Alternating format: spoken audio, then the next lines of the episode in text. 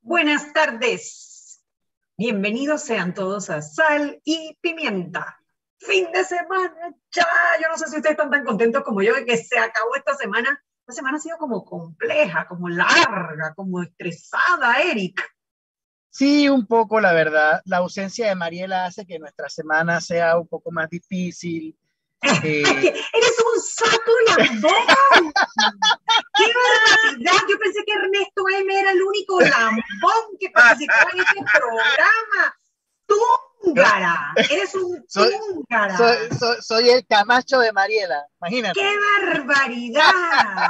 Oye, apuesto que ni te está escuchando, o sea, ahórrate la saliva. No, pero está grabado, mira, como todos los programas de Sal y Pimienta, está grabado para que Mariela y cualquier oyente lo pueda escuchar cuando le plazca, entrando a la página web de Sal y Pimienta, salpimienta. No, perdón, salpimientapa.com. Ojo, salpimientapa.com y ahí usted va a escuchar todos los programas de Sal y Pimienta hasta la fecha, incluyendo los de esta semana y todos esos donde hizo falta Mariela y en donde yo expresé mi amor y, ah, y, y, y mi dolor ante su ausencia. Eres un túngara. Oye, sí, ya finalmente, fin de semana, este, para descansar. Ha sido una semana ardua, difícil. Yo siento que el país se está dinamizando de nuevo. No sé tú cómo lo ves, Anet. Hay como que cada vez veo más movimiento, la gente está agarrando más confianza, está saliendo a la calle, se está trabajando, las inversiones están empezando a moverse.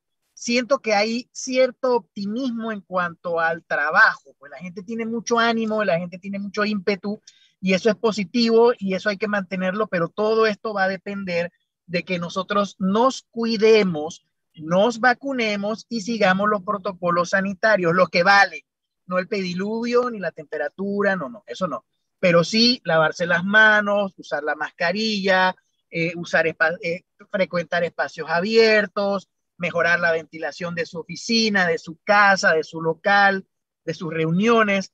Si nos mantenemos así, yo pienso que más que pronto vamos a salir airosos de esta situación, Anet. Yo veo más tráfico, veo más, más actividad, eh, ojalá sí. pronto, de verdad, de verdad que esto ha sido largo y bueno, y todavía falta, porque todavía el virus no se ha ido. Pero creo que la vacunación ha sido el factor que le ha devuelto a la gente la confianza para salir. Y los números acompañan, los números cada vez están eh, mejorando, cada vez hay menos casos diarios, cada vez hay menos muertes, ojalá lleguemos pronto a cero muertes, eh, pero sí, ya de doble dígito ya estamos en un solo dígito, o sea que está bajando poco a poco y los números de vacunación están aumentando. Panamá, la verdad que allí, chapó, Panamá está entre los mejores países eh, de Latinoamérica en cantidad de personas vacunadas por cada 100 habitantes. Eh, eh, pero de, estaba por aquí, tenía las cifras, pero la verdad que es impresionante cómo veni, vinimos de menos a más, ¿no? Eh, y en eso chapó desde la ministra de Relaciones Exteriores, Erika Moines, que parece haber conseguido, eh, parece no, corrijo, consiguió las dos mejores vacunas del mercado en un tiempo, o dos de las mejores vacunas del Estado en un tiempo bueno, relativamente bueno y hoy en día estamos entre los países, como te digo, de mejor nivel de, de, de vacunación de Latinoamérica. Sí, eso es muy positivo. Y eso también, ¿sabes que demuestra? Que el panameño, el panameño confía en la ciencia, en general. El panameño confía en la ciencia. Y aun cuando nuestros índices académicos no sean los mejores, eso también es un indicio de que la gente está ávida de querer aprender, de querer asociarse al, al estudio, poder entender cómo funciona este tema del virus, el, el rol del Gorgas, el rol de las vacunas. O sea, eh, me parece que el panameño tonto no es, está no. ávido de información, quiere aprender, quiere saber, y esto lo demuestra la confianza que tiene en la ciencia al momento de ir a vacunarse. Eso a mí me parece sumamente positivo. Así mismo es, así mismo es. Eh, eh, Panamá es un país que cree en la ciencia, la gente está acudiendo a vacunarse, los números parece ser que cada vez nos acercamos más a esa, eh, a esa inmunidad de rebaño. en la famosa inmunidad de, de, rebaño y eh, ojalá pronto podamos, tú sabes, ¿no? Abrir completamente, quitarnos las mascarillas, volver a abrazarnos, volver a encontrarnos, hacer fiestas, parrandas, todos apretados. Eh, es posible, pronto, pronto, pronto será posible. Pronto, bueno, quizás no tan pronto como quisiéramos, pero, pero sí. Sí, ya que lo mencionas, sería bueno saber cuál fue el resultado del experimento que hubo ayer. Que digo, no, no, no, eh, suena un poco feo decir que es un experimento, pero digamos que fue una prueba eh, que hubo ayer en el estadio Romel Fernández con el tema del código QR, el acceso a las personas vacunadas. También entiendo que hubo un grupo de personas que fue a quejarse, que fue a poner una demanda por el tema de que se, que se negaba el acceso a personas no vacunadas y por ende exigían, estas personas exigían sus derechos, ¿no? Lo, lo cual, digo, el tribunal tendrá que, que, analizar el tema, pero sí vale la pena saber cuál fue el resultado final de la prueba. Entiendo yo que con lo del código QR todo fue bastante bueno, habrá que ver y ese estadio estaba lleno, o sea que estaba, y estaba lleno de personas vacunadas. Eso. Sí, sí, sí, sí, sí, la verdad que es muy, muy, muy chévere, de verdad que sí, muy, chévere. Eso, eso, eso, fue, eso fue muy positivo, la verdad. Yo, yo soy de los que piensa, yo, Eric Martínez, yo pienso que lo del código QR como que está de más porque hay otras formas y hay otras, hay otras maneras, pero yo, nada está de más. Si, si, si es redundante, no importa. Si funciona, fabuloso. ¿Qué carrizo? Yo pienso que sí, eh, y te voy a decir una cosa, eso es un debate. O sea, a ver, hay un debate porque tienes dos derechos enfrentados. Tú tienes por, una, por un lado el derecho a las personas a decidir qué entra en su cuerpo y qué no entra en su cuerpo, la vacunación. Si desean no vacunarse, no vacunarse. Pero por el otro lado tú tienes el derecho a la salud, el derecho que tenemos los ciudadanos de estar sanos. Y las evidencias científicas indican que las personas vacunadas son menos propensas a transmitir el virus. Entonces, para eventos masivos donde va a haber conglomeración, entiendo la medida y estoy de acuerdo con la medida. A pesar de que entiendo a las personas que sientan que eso le está afectando su derecho, porque seguramente alguien que ha decidido no vacunarse dirá, ¿y por qué a mí no me van a dejar entrar en el estadio? Y es comprensible. Cuando tú tienes dos derechos enfrentados, tú tienes que decidir, porque alguno vas a afectar, o vas a afectar el derecho a la salud que tenemos los que nos vacunamos, o vas a afectar el derecho de asistir a la persona que decide no vacunarse. Y en mi opinión, y yo sé que esto está abierto al debate, priva el derecho a la salud de la mayoría de los panameños. Sí, eh, yo estoy totalmente de acuerdo. Hey, mira, este es un debate que se puede haber tenido desde que pusieron la condición esta de que tienes que vacunarte contra la fiebre amarilla si quieres viajar a Brasil, a Venezuela o a cualquier país de Sudamérica. No, esto no es nuevo. Eso, es una realidad y eso todo el mundo ha vivido con ello. Y si de verdad tú quieres ir a Brasil, tienes que ponerte la vacuna, no tienes de otra. Y hay miles de ejemplos más que pudiéramos considerar. O sea, eh, yo pienso, sí, sin duda, Anet, da para el debate. Eh, y, puede ser hasta un debate intenso, sin duda. Pero. y que habrá eh, argumentos de lado y lado. O sea, yo, yo no, te, digo que lo que están diciendo que eso viola sus derechos individuales. ¡Ey, tienen razón! Los viola, sí. La verdad que sí, te lo viola. Pero tú tienes dos derechos enfrentados. Y cuando tú tienes dos derechos enfrentados, ¡ey! Alguien tiene que sacrificarse. Uno va a perder el derecho. El derecho de las mayorías de tener salud o el derecho de la persona individual que decide no vacunarse. Y no es que esa persona eh, no tenga eh, derecho a decidir no vacunarse, pero la, el, eh, por ejemplo, en el caso de los restaurantes, los restaurantes tienen el derecho a poner cuáles son las condiciones para entrar al restaurante. Al restaurante se reserva, tener un Se reserva el derecho, se reserva el derecho a admisión, se, se, dice, ¿no? Así mismo. Entonces, digo, no sé. A mí me encantaría tener ese debate. Lo que pasa es que a veces se pierden las pasiones y no sé, no sé si, si quizás si nos escriben y nos digan, bueno, escríbanos, díganos, ¿qué piensan ustedes? hacemos un programa para debatir y nos traemos a los dos extremos, a los que dicen que eh, los libertarios que dicen que, que, no puedes atentar con el derecho individual y, y, privarle del derecho de entrar al estadio y a los que dicen no, el derecho de la salud de las mayorías estaría por encima. Y debatimos. Y, ya que abres la puerta y, a, a, esa invitación al público que nos está escuchando, usted puede comunicarse con nosotros a través de nuestra cuenta de Twitter, arroba salpimientapa usted nos escribe ahí, usted nos opina acerca del programa, de algún programa viejo que usted vio en nuestra página web, o si te quiere proponer algo, usted tiene alguna idea que quiere compartir. Si lo hace durante el programa, probablemente la leamos, la discutamos su, su comentario. Participe con nosotros. O sea, el hecho de que, de que no, no, no, no pueda estar con nosotros en cabina no significa que usted no pueda opinar y participar junto con nosotros. Puede utilizar nuestra cuenta de Twitter individual, de Martínez TV, el de Anet Planés, el de Mariela Ledesma y la cuenta arroba salpimienta para poder opinar, acerca de los temas de actualidad y el tema que estamos tocando. Así mismo es. ¿Y tú sabes algo de fútbol después de todo? Bueno, yo creo que sí, mira, la verdad es que sí, me gusta mucho el fútbol. Eh, y digo, si quieres hablar del partido, bienvenido, yo puedo hablar del partido. Sin, derecho, a ver, sin la intención de profundizar en temas de fútbol, porque me declaro totalmente ignorante en el tema de fútbol. Yo sé que la bola entra dentro del marco y se canta el gol y la gente se pone contenta. Hasta ahí.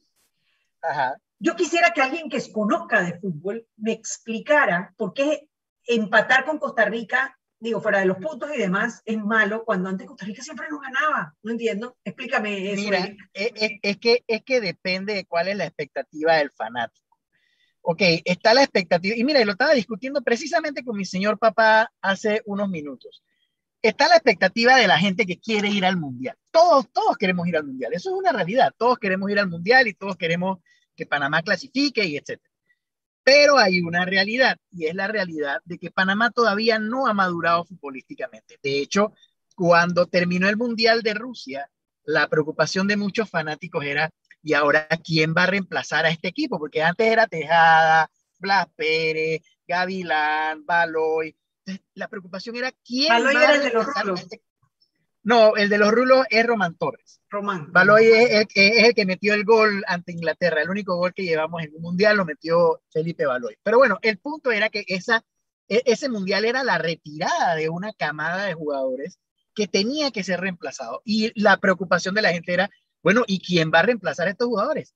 Hoy en día tenemos una nueva camada de jugadores, todos jóvenes, con una gran exposición, unos jugando en Europa inclusive, que están demostrando de la mano del técnico que son la, que son, que son la generación del futuro. O sea, ellos están dando unos resultados bastante, bastante buenos. Lo que pasa es que la gente quiere ganar y es entendible, pero la gente tiene que entender, y esto es una, una posición muy personal, la gente tiene que entender de que Panamá todavía está ajustándose después de esa generación pasada de Baloy, Blas Pérez, etc. Entonces, mientras más tiempo pase este equipo jugando juntos, más oportunidades hay de que el equipo madure y eh, empiece a adquirir personalidad, características propias que hacen un equipo de fútbol bueno y efectivo. Entonces, por eso te digo que eso va a depender de la expectativa. Hay gente que quiere ir al mundial, hay gente que simplemente está dando seguimiento al proceso, que probablemente este mundial no sea, sea el que viene, porque este es un equipo totalmente nuevo, de jóvenes muy, muy, muy nuevos en este, en este tema de la selección. Todavía se hacen cambios, meten a uno un día, después meten al otro. Ahorita mismo estamos como que en ensayo y error, pero lo que se está viendo es muy bonito porque es un equipo de fútbol que está jugando como nunca antes se había jugado fútbol antes aquí en Panamá. Es una opinión muy personal, ojo. Pero la gente quiere ganar y eso es entendible, pero la gente también tiene que entender que todo lleva un proceso, lleva un trabajo, esto lleva tiempo. No podemos esperar que de la noche a la mañana los tipos que ni siquiera sabíamos existían, ahora van a resultar los tipos que nos van a llevar al mundial. No, no, no, señores, no coman ansias, paso a paso, una cosa a la vez estos muchachos están muy nuevos, muchos están jugando juntos por primera vez, algunos sí se conocen, pero de eso se trata, o sea, es de un proceso y usualmente estos procesos toman tiempo y más en un país que guste o no a la gente, es un país que no es futbolizado, está empezando a dar sus primeros pininos en cuanto a fútbol. Entonces, mi opinión es, cojan calma, no se aceleren, veamos esta eliminatoria, ojalá podamos clasificar, Ojalá hagamos un buen papel, ojalá no nos goleen, porque si nos golean ahí sí es un problema. Y bueno, claro, haber jugado en casa, eh, eh, eh, mucha gente dice que era obligatorio ganar porque eran tres puntos y los puntos en casa se, se, respetan y se tienen que cuidar. Eso es totalmente cierto, totalmente. Pero tienen que entender que este es un equipo nuevo, que está empezando un proceso y que va a empezar a dar frutos más adelante, quizás no ahorita, pero con tiempo. La gente, mira, no podemos ser como los niños que usan tablet ahora, que simplemente aprietan aquí y de una vez sale el, el monicaco en la pantalla y todo es inmediato y todo es rápido. No, no, no, no, no.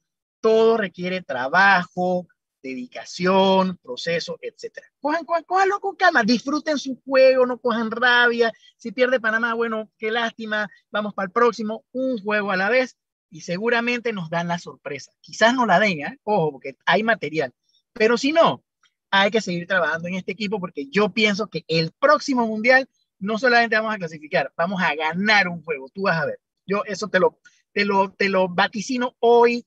Hoy, ¿qué día es? Hoy es 3 de agosto, te lo estoy vaticinando, anótalo por ahí.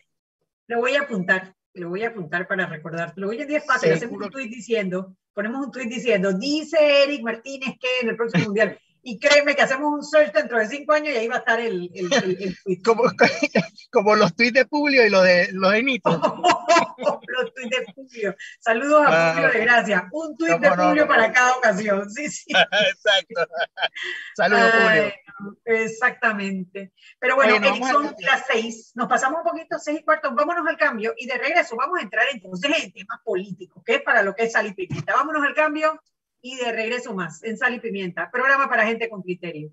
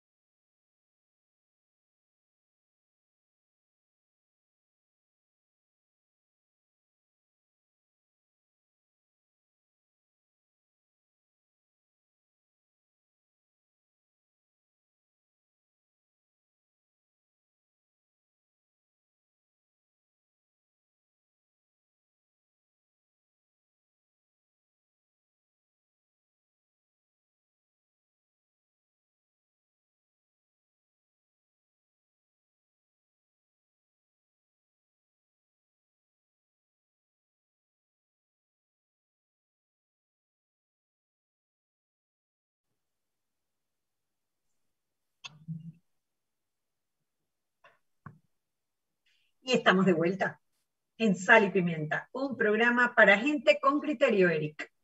Si ya descargaste tu app de Frenterpel, busca ahora Va y Ven Express también.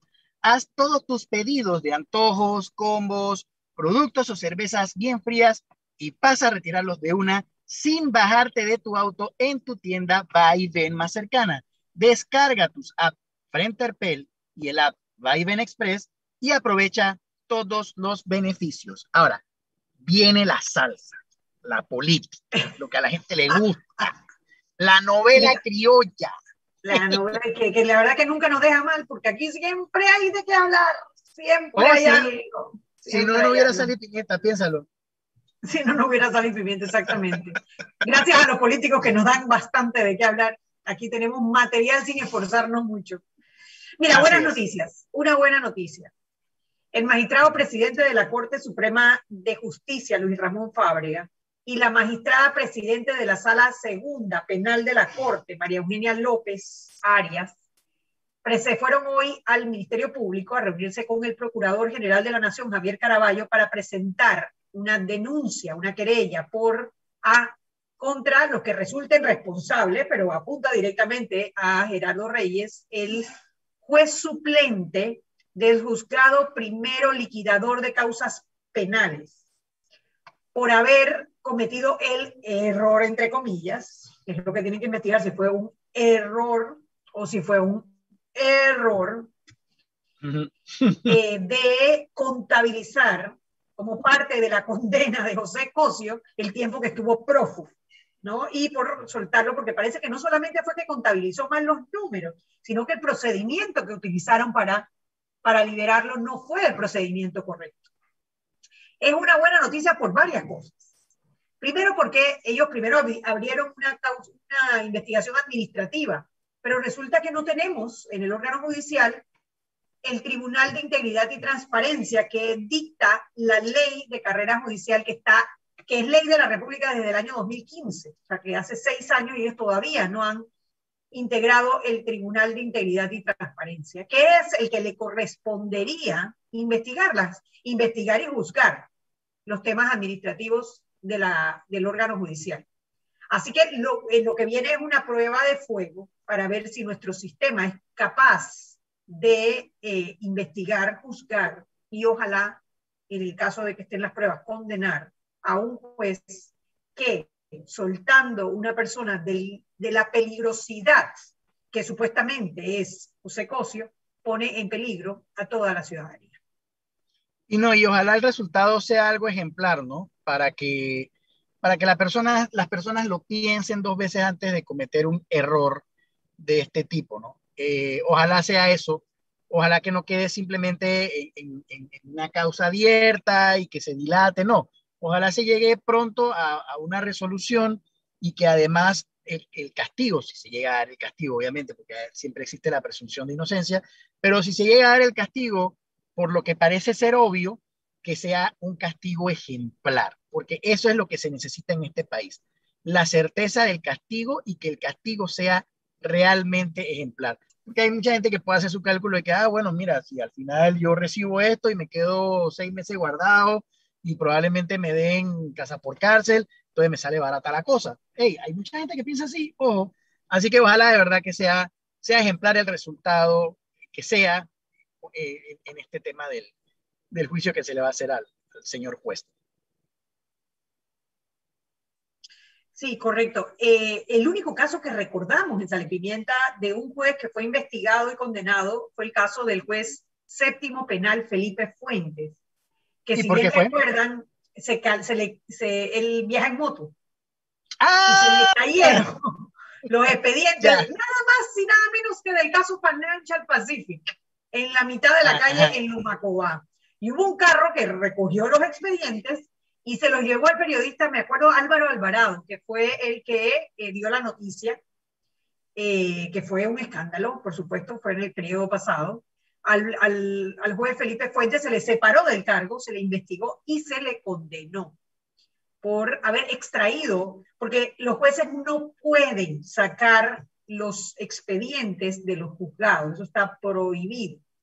Y bueno, parece que este se llevó, eh, me acuerdo la excusa, una excusa bien barata que fue como que es que estaban mudándose y entonces se le enredaron los expedientes con los documentos de la universidad y él se los llevó, me acuerdo clarito toda la historia que echaron de terror y... Pero, dime algo, pero dime algo, pero, pero ¿qué, cuál, ¿cuál fue al, al final el castigo que se le impuso?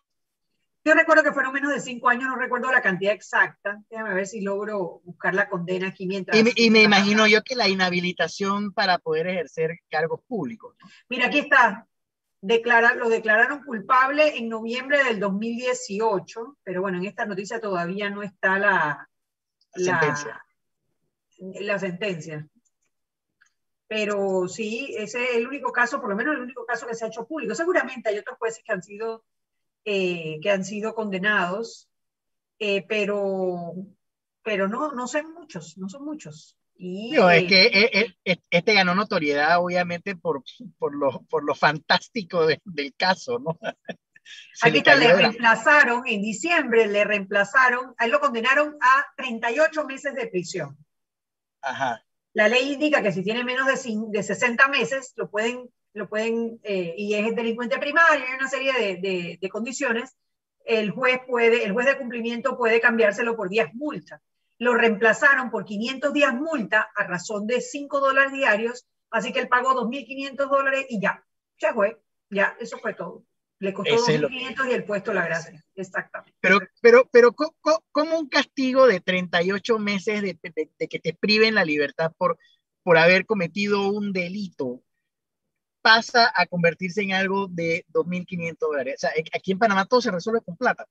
Todo se resuelve con plata. Bueno, porque todos al final yo lo hago y no somos más iguales que otros. Sí. Bueno, sí, es, es, es así, es verdad. En eso tienes toda la razón. Ojalá, vuelvo, insisto, que en este caso en particular la justicia haga su trabajo y que el castigo sea ejemplar. Porque, insisto, si, no es, si, si el castigo no es ejemplar, la gente lo va a seguir haciendo, lo van a, la gente va a asumir el riesgo, la gente hasta lo va a calcular, va a decir que, bueno, si a mí me pasa esto, son 2.500 palos, yo voy para mi casa tranquilo, libre de pena y, culpa. Así que yo ojalá de verdad que, que, que, que el castigo sea ejemplar en, en, Ahora, yo te voy a decir una cosa, no conozco cuáles son los cargos que le presentarían al juez eh, Gerardo Reyes por haber eh, soltado o haber contabilizado mal los días de, José Cosio, pero no podemos poner al mismo plano el, lo de los expedientes versus el haber liberado a, un, a una persona que estaba condenada por delitos graves y que hoy en día, bueno, eh, fue, fue lo pusieron como uno de los más buscados, más peligrosos criminales de Panamá. Entonces no es lo mismo, ¿no? No está no sabemos. esperaría que las consecuencias fueran más graves, ¿no? Pero claro, no prueba de fuego para, de nuevo para nuestro sistema judicial. Esperamos que, bueno, es como, como que uno siempre está como esperando que las cosas caminen por donde tienen que caminar, ¿no? Y el día que perdamos la esperanza es el día que perdamos la, perdemos la fuerza para luchar. Así es, así es. ¿Qué otra cosita hay por ahí? Eh, bueno, también abrieron, abrieron una investigación en el Ministerio Público por el tema del el INSAM, el Instituto de Salud Mental, eh, mm, antiguo Matías Hernández. Eh, a ver, si no, le han, si no lo han visto, en, en, el diario La Prensa esta semana, desde el día lunes, ha habido una serie de entregas de la periodista Flor Misrachi, en donde se hay, una serie de denuncias por los propios eh, pacientes, expacientes del INSAM, en donde denuncian abusos, abusos graves, abusos que van desde abusos sexuales hasta maltratos, eh, maltratos verbales, maltratos físicos. Las historias son de terror. Si usted no lo ha visto, le recomiendo que entren en la página del diario La Prensa, prensa.com, y busquen eh, las investigaciones de la periodista Flor Misrachi sobre el INSAM. Hoy abrieron, abrió el Ministerio Público, abrió una investigación para determinar las personas responsables, eh, si es que las hay, sobre eh, estos delitos y eh, la verdad que ojalá, ojalá pase de la, abrimos una investigación a, hemos encontrado a los responsables y vamos a abrirles causa criminal. Sí, la, verdad, la verdad es que es muy lamentable lo que está sucediendo ahí. Eh, y, vuelvo, insisto, o sea, es como el tema de la CENIAF. Eh, el tema de la CENIAF eh, armó un alboroto, la gente se molestó, la gente se indignó. ojo, el, el, hecho de que un caso sea distinto al otro por la calidad de las víctimas no, no quiere decir que uno no deba solidarizarse ni deba sentir un dolor por lo que están teniendo ambas partes.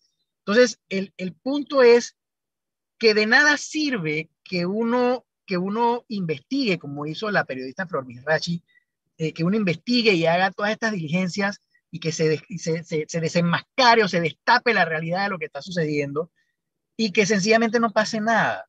Eh, claro, hay mucha gente dice eh, que, que, el tema de la señal todavía no ha terminado, que se está investigando y todo lo demás, pero queda ese sin sabor de que ha pasado ya varios meses y todavía no hay nada así firme de qué fue lo que sucedió y que lo que de que los responsables no estén pagando por lo que hicieron, no, ni siquiera se sabe si se está haciendo algo para cambiar el horizonte de estos muchachos. No sé cómo será acá con las personas eh, que tienen este tema mental, pero ojalá no quede igual que en el tema de la señal. De hecho, ojalá esto repotencie un poco la indignación que tuvimos con el tema de la señal para que de una vez por todas se haga justicia, porque realmente se está abusando de la gente. O sea, pareciera que en Panamá la gente ya no, no, no, no, no tiene, no sé, hemos perdido como que el calor humano, el, el porque estas cosas no pueden estar sucediendo, Anet. O sea, eh, eh, eh, es muy triste que estén sucediendo situaciones como estas y que sencillamente volteemos la mirada, no nos preocupemos, no nos indigne, no nos moleste y sencillamente dejemos que el, que el agua siga corriendo y, no nos interesa. Hasta el día que obviamente sea un familiar el afectado o sea una persona allegada, la persona afectada. Pero no, nosotros también como sociedad tenemos que empezar a empoderarnos de nuestro rol y empezar a exigir justicia, porque eso no está bien. Ni, ni el caso de la CENAD, de la CENAD ni, el, ni el caso que investigó la, la periodista Flor Mirachi. ¿no? Claro, eh, te van a decir que los tiempos judiciales no son los tiempos mediáticos, y es comprensible, pero el, el, problema es que los tiempos judiciales se están convirtiendo en eternos, ¿no? Y, y, sí. Y, justicia tardía no es justicia. Lo otro que te iba a decir sobre eso es que hay tres tipos de castigo. Primero, debería ser el castigo penal. Cuando cometen un delito, sobre todo un delito de la gravedad, como los que se cometieron en, los albergues del CENIAF y ahora en el INSAM, debería haber un castigo penal, y un castigo penal que sea, primero que saques de la sociedad el peligro de que haya personas que puedan abusar de niños o abusar de personas en situaciones de vulnerabilidad y salir impunes. Eso es lo primero. Y lo segundo, de que desincentive a otros de cometer delitos similares o a otros de encubrirlo, que esa es la otra parte, no solamente el que lo comete, sino el que lo encubre o el que mira para el otro lado, que yo creo que es mucho el caso del señor. Por otro lado, tenemos los castigos políticos para aquellos políticos que cometen casos de corrupción. Si no hay castigo penal, que hubiese un castigo político. Es decir, esas personas cuando se presentan a una siguiente elección no sean, no sean elegidas por corruptos. Y es un castigo que lamentablemente es menos común de lo que debería en nuestra sociedad. Y hay un castigo que es el castigo social, que es cuando que es la vergüenza pública de haber cometido y que la gente lo sepa. Y para ese castigo social es donde juegan un papel primordial las redes sociales y los medios de comunicación. No sé en qué orden, no, no medios de comunicación redes sociales o al revés. Pero ese castigo social se puede llevar hasta lo que ocurría en dictadura. Yo no sé si tú, estás muy jovencito, pero en dictadura cuando entraba uno de las fuerzas de defensa o alguno del órgano ejecutivo que, era cómplice de los de la fuerza de defensa en esos tiempos, a punta de, de copas y tenedores, los sacaban de los restaurantes. Como vemos ahora en algunos videos que están circulando en redes sociales en otros países en donde se está dando ese castigo social físico, porque una cosa es virtual, redes sociales, y otra cosa es en un restaurante, en una fiesta, en una boda, eh, eh, el castigo social. Y el castigo social también juega un papel en democracia. Son las 6.33, vámonos al cambio y de regreso vamos a ver otros temas políticos que han ocurrido esta semana en Panamá. Vámonos al cambio y de regreso más. Sal y pimienta, programa para gente con criterio.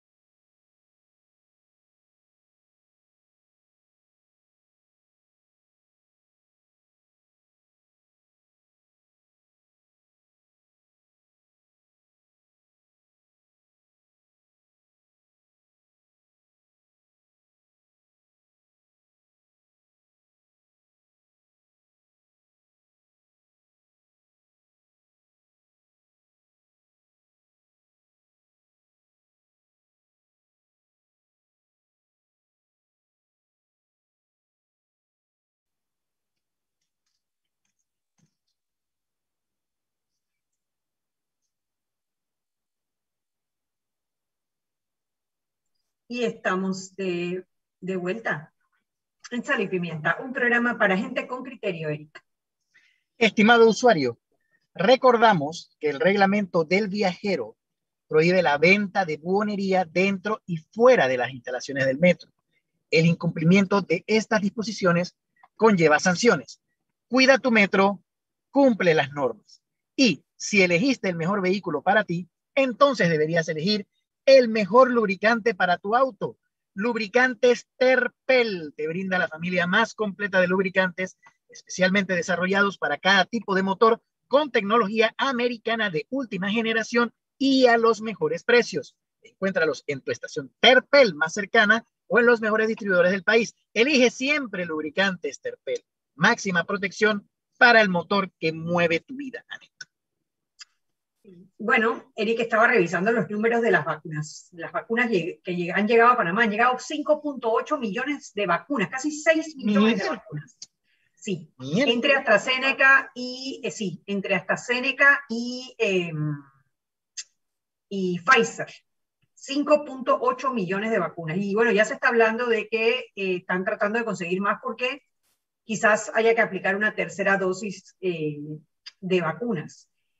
Eh, también estaba viendo un poco los números. Panamá tiene 103 vacunas aplicadas por cada 100 mil por cada 100 habitantes, o sea, 103%.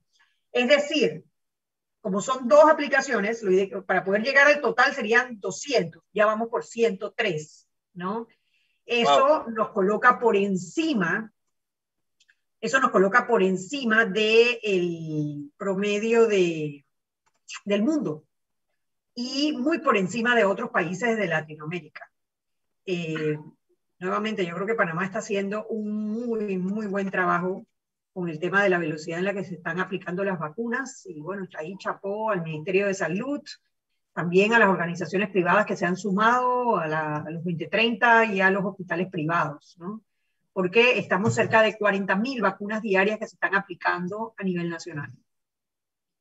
Mira, yo, yo quiero aprovechar esa cifra que tú has mencionado para explicarle algo a la gente. Nosotros tenemos una gran ventaja y la gente no lo, no lo, no lo analiza, no lo piensa.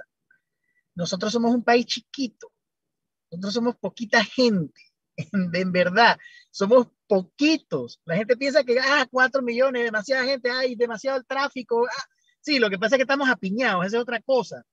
Pero somos poquitos. Y la ventaja de ser poquitos es que nosotros podemos conseguir, yo, yo veo difícil alcanzar aún el tema de la inmunidad de rebaño, pero podemos estar muy cerca. Pero el hecho de que seamos poquitos nos da una ventaja sobre muchos otros países donde son muchos, donde son bastantes. Costa Rica, Colombia, nuestras competencias directas, todo Centroamérica, todo como usted lo quiera ver, todos esos países que probablemente resulten una amenaza para Panamá, tienen el problema de que son mucha gente. Entonces, nosotros al ser poquitos, podemos salir rápido de esto. Y si nosotros salimos rápido de esto, la ventaja competitiva que vamos a tener sobre cualquier otro país de la región es inmensurable. Tenemos una oportunidad de oro, una oportunidad de oro. De hecho, ya Panamá siempre ha estado marcando por encima de los, de los demás países en la región en índices económicos y un millón de cosas, menos en educación, lastimosamente. Pero, ok, en economía nos estaba yendo bien. Ah, eh, un tema de repartición de riqueza que hay que mejorar, sí, de acuerdo. Pero nos estaba yendo bien en la parte económica.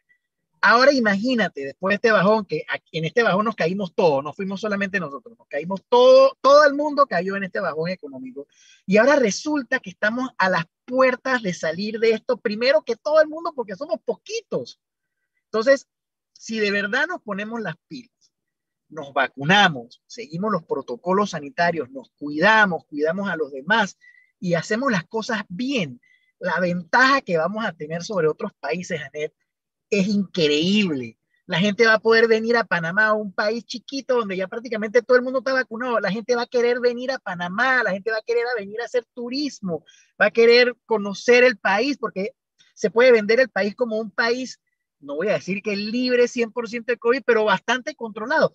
Imagínate eso, Anet. estamos ante las puertas de una gran oportunidad siempre y cuando todos nos pongamos las pilas, nos cuidemos, nos vacunemos y hagamos las cosas bien. Qué gran oportunidad tenemos, Anet. De verdad, por primera vez la gente debe apreciar el hecho de que somos poquitos. Y como somos poquitos, deberíamos cuidarnos, querernos y valorarnos. Así que ahí te lo dejo. Esa es una gran oportunidad que no podemos desperdiciar. Sí, bueno, para compararlo un poquito también con el mundo, el mundo lleva 70 vacunas por cada 100 personas. Nosotros estamos en 103.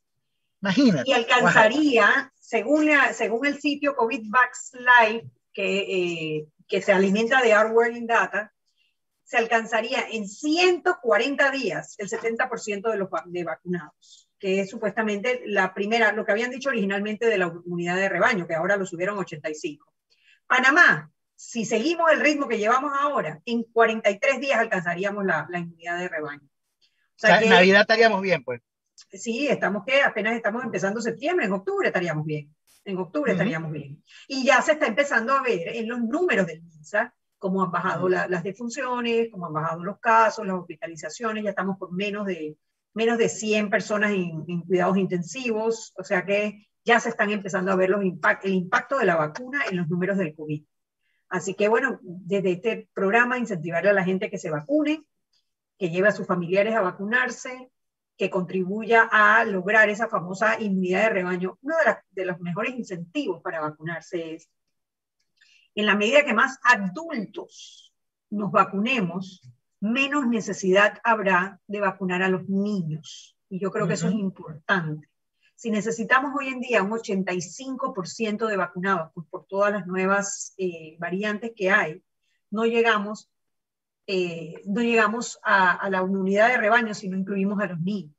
Sin embargo, mientras más adultos tomemos la decisión voluntaria de vacunarnos, menos necesidad habrá de vacunar a los niños. Y yo creo que al final tenemos que proteger a nuestros niños.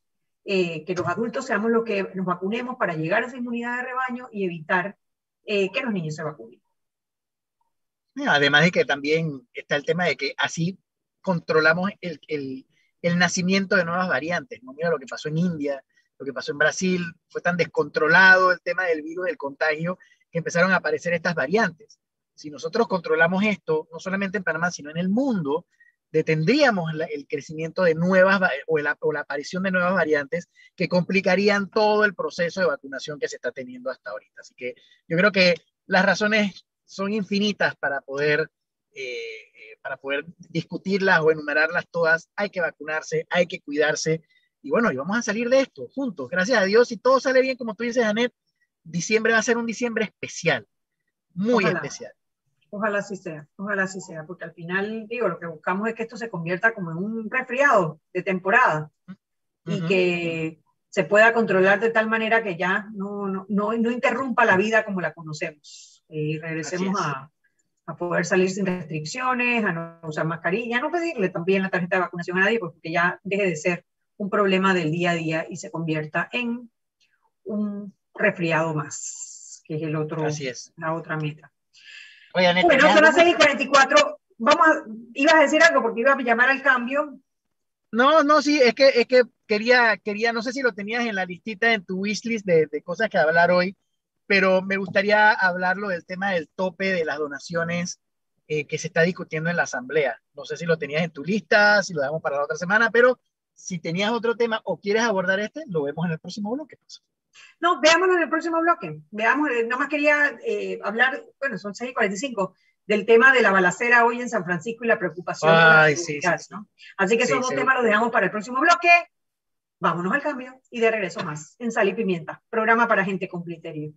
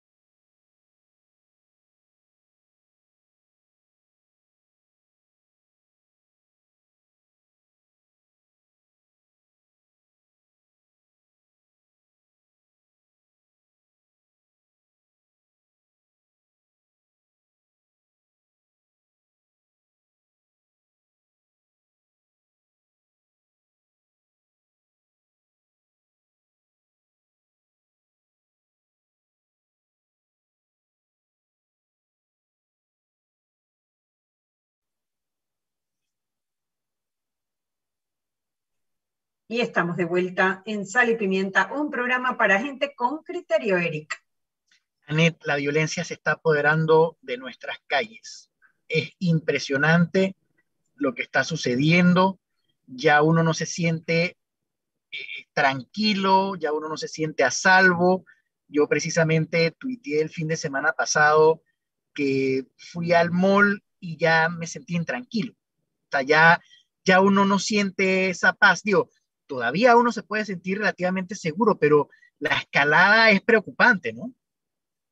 Eh, así mismo, la escalada es preocupante y preocupa que, nos que se vaya a normalizar, o sea, que, que, estemos de una balacera en ocho, ocho, disparos en calle 65, San Francisco, en un edificio que se llama Diamond Tower, muere un colombiano apellido Peláez, y nada, pues ni siquiera está en los trending topics, o sea, como que una cosa más ese problema es cuando se normaliza la, la, violencia, cuando nos dejamos de escandalizarnos, cuando dejamos de exigirle a las autoridades un plan nacional de seguridad.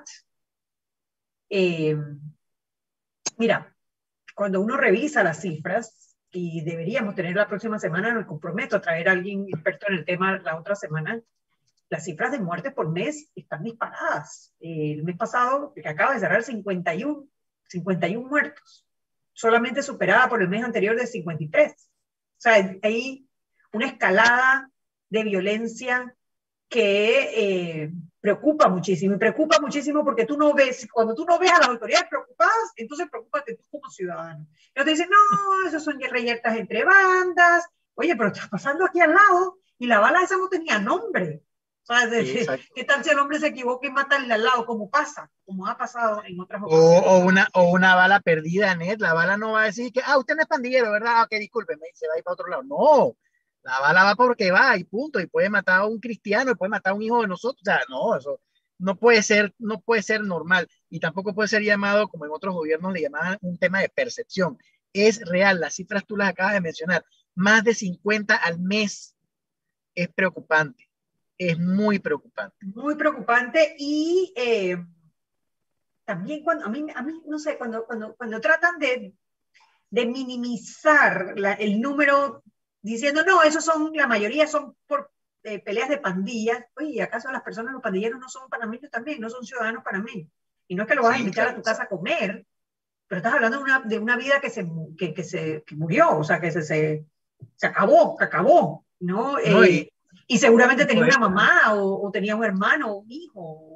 y, podemos, podemos, podemos irnos más atrás, Anet. ¿Qué hace ese muchacho en una pandilla? Que ya no nos preocupa eso. Ya no nos preocupa que los jóvenes estén metiéndose en pandilla y haciendo, metiéndose a narcotraficantes y eso. eso es, y a todo esto, Dios, la bola pique se extiende en este tema porque coincidentalmente estamos en la situación esta de que los muchachos no regresan a la escuela. Si no están en la escuela, ¿qué están haciendo? Están en la calle están a merced de la delincuencia, están a merced del narcotráfico y terminan metiéndose en pandillas porque como ya no van a la escuela y no tienen nada que hacer y en su casa no, no, no lo respetan o irrespetan lo que, el problema que hay en la casa, terminan metiéndose en la pandilla y termina pasando lo que está sucediendo. Yo te voy a dar mi lectura acerca de esto, Anet. A mí lo que me preocupa es que la escalada se da porque los maleantes saben que se pueden atrever no, sé si me explico, o sea, el hecho de que, o sea, si, si, si tú te vas a comer una luz roja, por ejemplo, tú te vas a comer una luz roja, un ejemplo burdo, pero una luz roja que tú te quieres comer y tú, tú miras para un lado, miras para el otro, no ves al policía y, y te mete y, te pasa la luz roja porque no viste al policía. Pero si ves al policía, tú no lo haces porque sabes que te van a multar. Entonces, ¿qué está pasando ahorita? Esta gente se está atreviendo. ¿Y por qué se está atreviendo? Porque no hay seguridad, nada más hay retenes. No queremos retenes, queremos rondas. Queremos que la policía esté dando su vuelta, esté vigilante, no te hay pescando eh, a la persona que no tiene placa o que no tiene licencia. Entonces, a mí lo que me preocupa, Net, es que es, eso demuestra un atrevimiento de parte del, del maleante, del malandro, del, del, criminal, y lo está haciendo porque sabe que puede y lo, y lo piensa porque no hay seguridad. Eso es una, a mi criterio, esa es una realidad tajante que debe cambiar drásticamente en los próximos días, porque si no, esto va a ser inmanejable. Va a ser inmanejable. Y lo, triste es que un plan de seguridad no se monta y al día siguiente se acabó el, el, la violencia en las calles. plan de seguridad demora años en empezar a tener impacto y no estamos escuchando a un ministro de seguridad estableciendo cuál va a ser el plan, dónde está el tema de la prevención. Tú no oyes temas de prevención. ¿Dónde está el tema de la, de la represión? Los ves más ensañados en ver a quién se le fundió un foco del carro o quién se mm. llegó a las 10 y cuarto cuando el toque de queda era a las 10, que realmente eh, enfrentando la violencia y el crimen, ¿no? Y eh, eso preocupa, preocupa muchísimo, preocupa muchísimo. Digo, y, y, y, eso no tiene nada que ver con las unidades de la policía que sabemos que ponen el pecho por uno. Eso, e, eso no se puede negar. La policía pone el pecho para protegernos. El detalle está en que nada sirve todo el esfuerzo y el sacrificio que hacen las unidades policiales si no tienen una estrategia y no tienen un plan. Si no existe eso, es inútil el trabajo. Y póngase usted en los, en los zapatos o en las botas de un policía que arriesga su vida para atrapar a un maleante y que a la semana siguiente el tipo esté en la calle. ¿Cómo usted cree que se siente esa unidad? Y no, es, no, es, no, es, la policía, o sea, es, es todo lo que arma la estructura de seguridad en este país. Entonces, a esto también súmale, Anette, el tema de la narcopolítica. O sea, el el país se nos está escurriendo entre las manos. Esto es preocupante, Anet, muy preocupante. Mira, te voy a leer un párrafo del diario La Prensa, donde narran lo de la, lo, de la balacera hoy, y pone, este nuevo hecho de violencia se suma a los registrados la semana anterior, cuando un tiroteo en la calle 70 de este mismo corregimiento dejó como saldo una persona y otra, una persona muerta y otra herida. A su vez, el presunto capo de la droga de Nuevo Veranillo, San Miguelito, Ovidio Omar Castro, alias Tulip, fue asesinado el sábado pasado en los estacionamientos del centro comercial Multiplaza. O sea que tienes en una semana tres muertos en San Francisco, en el corregimiento de San Francisco. Y relacionadas al narcotráfico y a pandillas. Relacionados seguramente a pandillas y narcotráfico, sí, preocupa muchísimo.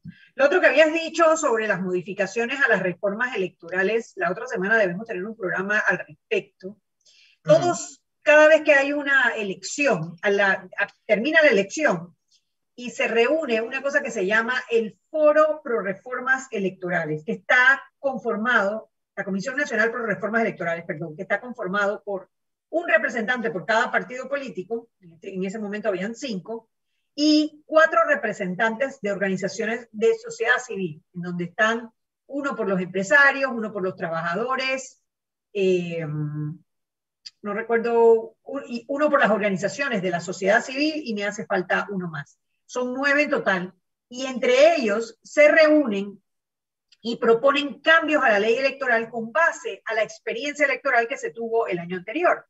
En teoría, Panamá tiene una de las leyes electorales más avanzadas de Latinoamérica. Eh, sí, exacto. Pero bueno, el tema es que se reúnen por un periodo de uno o dos años y sacan consenso, un paquete de reformas electorales que se presentan en la Asamblea Nacional para tratar de modificar la ley electoral para el próximo periodo electoral. Eso ocurrió, como ocurre cada cinco años, se y se presentaron ese paquete de reformas electorales. Dentro del paquete, que es enorme, ese paquete pueden ser 500 artículos que se modifican, eso lo dividen por bloques y se debate en la Asamblea por bloques. Eh, los diputados debatieron el primer bloque. Ese primer bloque contiene muchos artículos que tienen que ver con el financiamiento político. Y em, en, ese, en, ese, en ese bloque se trató, se intentó, se intenta de rebajar los topes de financiamiento privado eh, para las campañas electorales de, para presidente, para alcalde, para representante y para diputado. Y se trata también de equiparar un poco la, lo, que fue evidente en las elecciones del 2019 y fue las candidaturas independientes del financiamiento, las candidaturas independientes versus el financiamiento de las candidaturas eh, de partidos políticos, que era del 97% del presupuesto para los partidos políticos y el 2% para los, las campañas de los diputados independientes. O sea, se veía una evidente inequidad. Y por último, restringir quiénes pueden y quiénes no pueden donar en campañas políticas. Básicamente, dentro de estos 75 artículos hay también algo de paridad, y me perdonan, pero bueno, yo creo que la paridad se puede tocar en un programa aparte, que garantiza en el tema de paridad que en las primarias de los partidos haya 50% de hombres y 50% de mujeres, como oferta electoral. Ya la, persona después elige si quiere eh, por uno o por otro, pero que en la oferta haya mitad de hombres y mitad de mujeres. Porque en la ley electoral vigente eh, dice, sí, 50% hombres y 50 mujeres, pero con una carta de la, de la Secretaría de la Mujer del partido diciendo que no hay candidatas, simplemente se quitaban esa responsabilidad en sí. Entonces, por un lado está eso, por el otro lado lo de equiparar las campañas eh, de 97 y medio y 2 y medio, se trató de llevar a 85, 15, 85 para los partidos políticos, 15 para las candidaturas independientes. Los topes se trataron de rebajar de, creo que eran 10, si mal no recuerdo, 10 millones para presidente, bajarlo a 7, 350 mil para diputado, bajarlo a 150 y así. Y por el otro, restringir que las donaciones solamente puedan ser personas naturales eh, o empresas que no sean contratistas del Estado y dentro de las personas limitar a que no sean condenadas, personas condenadas. ¿Qué pasó? Nuestros queridos diputados PRD metieron como 60 modificaciones y entre esas modificaciones, las más escandalosas, están aumentar los topes a lo que venía del 2019. Sí, exacto. Eliminaron lo de tratar de equiparar de partidos e independientes, quedó como en el 2019. Eliminar lo de, las, lo de la, paridad, eh, sí, 50%, 50%, sí, sí, sí, claro, pero que con la cartita de la Secretaría de la Mujer se quede como está. Y el gran debate estuvo también en que, bueno, está bien, los condenados de corrupción que no puedan donar, pero que si ya cumplieron la condena, sí. Es decir, que mientras estén condenados o sea, que de la joya no van a recibir donaciones. Básicamente eso es lo que están exacto, Exacto, exacto. En un evidente retroceso a todo lo que lleva ese foro debatiendo desde hace dos años, respaldado por los magistrados del Tribunal Electoral. Juan Diego Vázquez se pintó de patria, como suele hacer, y peleó a capa y espada junto con el Foro Ciudadano por Reformas Electorales para tratar de impedir que esos cambios pasen a segundo debate. Esos cambios que propusieron estos diputados del PRD, entre ellos Benicio Robinson. Y bueno, eso provocó una serie de debates, se dijeron de todo. Al final hubo un retroceso importante en cuanto a la equidad, que ya lo explicamos, en cuanto a la paridad, que también lo explicamos, en cuanto a eh, eliminaron lo de que los condenados, o sea, sí van a ser, los condenados no van a poder donar, esa por lo menos se la ganó Juan Diego, y lo otro no pudieron aumentar los topes, pero tampoco los pudieron disminuir. Eso fue lo que se aprobó en el primer debate, en el primer bloque de las reformas electorales. El miércoles van con el segundo bloque de las reformas electorales. Son las 7 de la noche, Eric, te dejé sin hablar, qué pena. no, pero no te preocupes, lo dejamos para, para la próxima semana, que estoy seguro Vamos a tener mucho más material para hablar de este tema en particular. Nada más les quiero recordar que pueden conectarse a nuestras redes sociales, tanto en Instagram, Facebook y en Twitter, arroba salpimientapa.